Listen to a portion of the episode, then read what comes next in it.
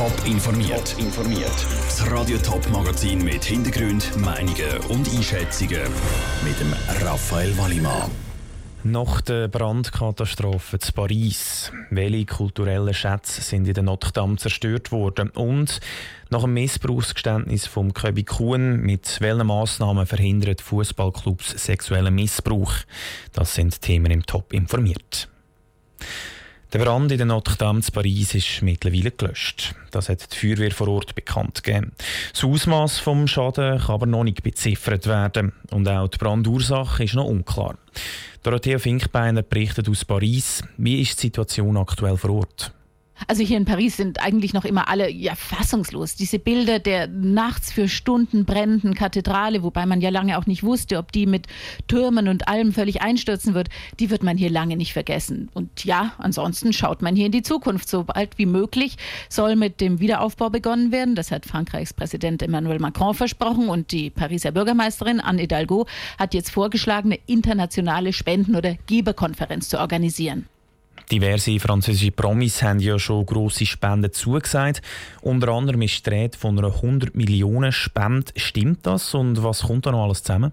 Das stimmt tatsächlich. Und die Spende kommt von der französischen Familie Pinot. Und das sind Milliardäre, Luxusunternehmer, zu deren Konzern gehört zum Beispiel Gucci und Saint Laurent. Aber deren 100 Millionen Spende war tatsächlich nur der Anfang. Inzwischen hat der nächste französische Geschäftsmann 200 Millionen zugesagt. Also das Geld wird sicher fließen, weil es natürlich für französische Firmen ja Prestige, Werbung, Ehre ist, sich für den Wiederaufbau einzusetzen. Und das Geld wird bei den großen Schäden ganz sicher auch gebraucht.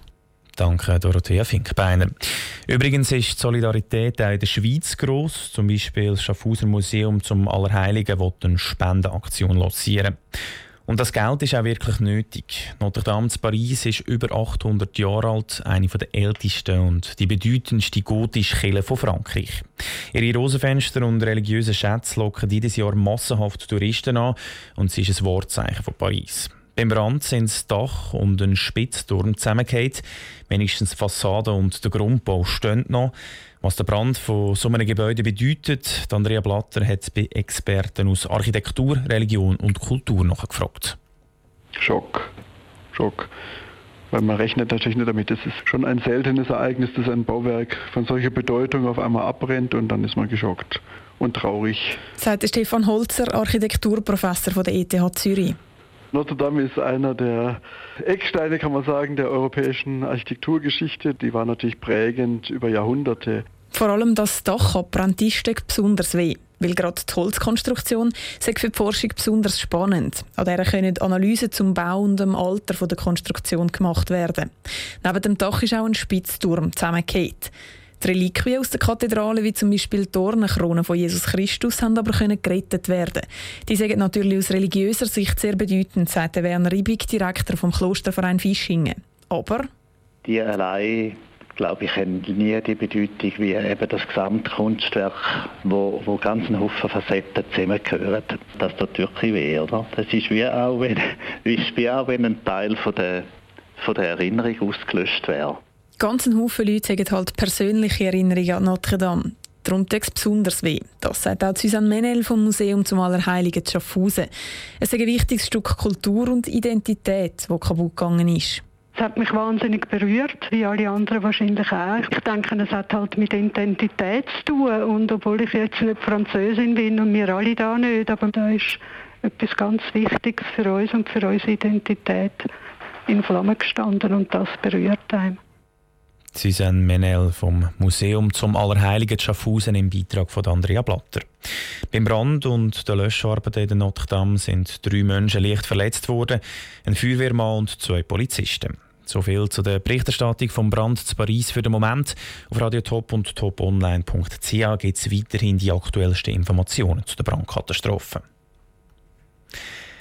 Er ist der Inbegriff vom Schweizer Fußball, der Köbi Kuhn oder auch Köbi National, ehemaliger Trainer der Schweizer Fußballnazi.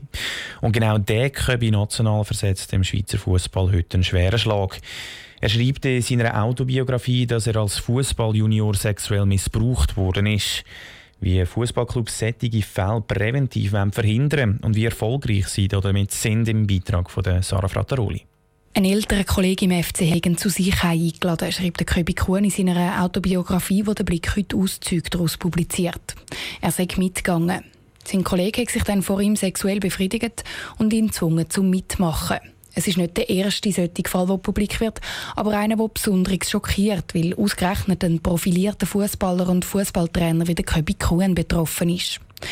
Die Clubs sind sich der Gefahr von sexuellem Missbrauch in der eigenen Reihe bewusst, betont der Geschäftsführer vom FC Wilde Benjamin Fust. Bei den Trainer wird die Thematik einfach angesprochen und dann werden sie verpflichtet, dass zum Beispiel nicht allein in die Garderobe gehen. Dass wenn sich Kind umzieht, dass nie ein Trainer in der Garderobe ist. Es sind wirklich nur Trainer in der Garderobe bei der Mannschaftsansprache und sie sind immer das Zweite. Und zu da werden sie verpflichtet.